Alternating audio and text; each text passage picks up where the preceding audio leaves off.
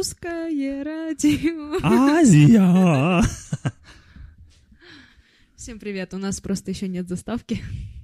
А, Мы начинаем новый подкаст. Называться он будет Маша и Паша. И сегодня у нас в гостях создатели этого подкаста. Маша и Паша.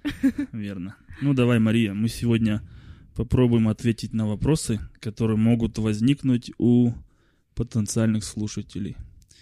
Ехала. Итак, Мария, зачем мы создаем этот подкаст?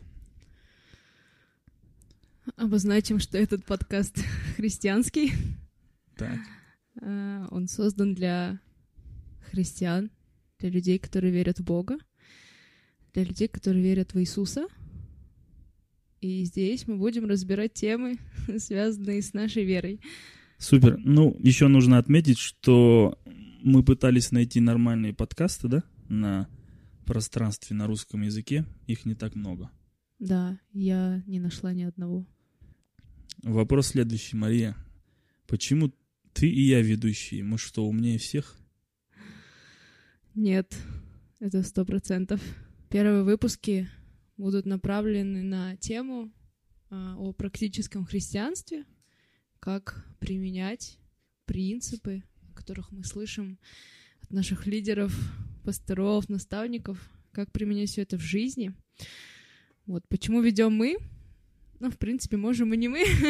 Я бы слушала, если бы был такой русскоязычный подкаст, потому что это интересно, как то, что тебе говорят другие люди, я могу применить в своей жизни.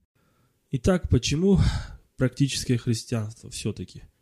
Дело в том, что в некоторых религиях практика религиозная, она прописана до мелочей. Вплоть до того, как мыть руки, что говорить, что есть, что не есть, куда ходить, куда не ходить. Если, мы же, если же мы говорим о христианстве, у нас все это в большей мере полагается на работу Духа Святого с каждым христианином. То есть нет четко выработанной практики, правил. Если они есть, то только в рамках какой-то конкретной общины, церкви. Но часто бывает так, что столкнувшись с конкретным вопросом практическим, брат или сестра, сестра или брат не знают, как поступить. Призываем не слишком прислушиваться к нашему мнению. Да, этот подкаст также не о том, как вам нужно поступать в любой ситуации вашей жизни.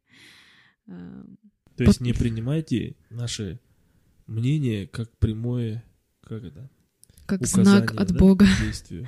Да. Мы тоже люди, но, возможно, наши мысли натолкнут вас на дальнейшее размышление.